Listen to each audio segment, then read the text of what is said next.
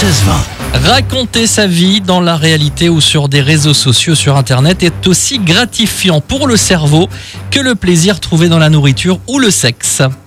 Carrément. Ouais, c'est- d'accord. selon une étude menée par des chercheurs de Harvard aux États-Unis, euh, parler de soi génère dans le cerveau la sécrétion de dopamine, une substance chimique liée aux sensations de plaisir ou d'anticipation d'une récompense. C'est ce que souligne cette étude menée par deux neurologues, quand même une étude très sérieuse. Selon ces chercheurs, hommes et femmes consacrent habituellement 30 à 40% de leur discours à informer autrui de leurs propres expériences personnelles. Mais sur les réseaux sociaux, ce taux est plus proche de 80%. Ah ouais, C'est dingue hein, quand même. Ah ouais.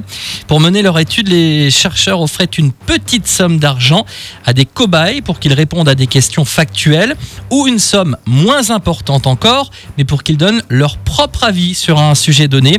Et dans bien des cas, les sujets testés préféraient renoncer à la plus grande récompense pour avoir le plaisir de parler d'eux et de donner leur avis. Mais non. C'est dingue, hein Incroyable. C'est fou, voilà. On Il y a est- des- les on gens est aiment aussi parler de ça. mégalo, Ouais, euh, ouais. Tant mégalo que ça. Bon, bah ouais. C'est comme ça. Écoute, si ça peut faire du bien au cerveau, euh, Ah, voilà. voilà, pourquoi pas. N'hésitez pas.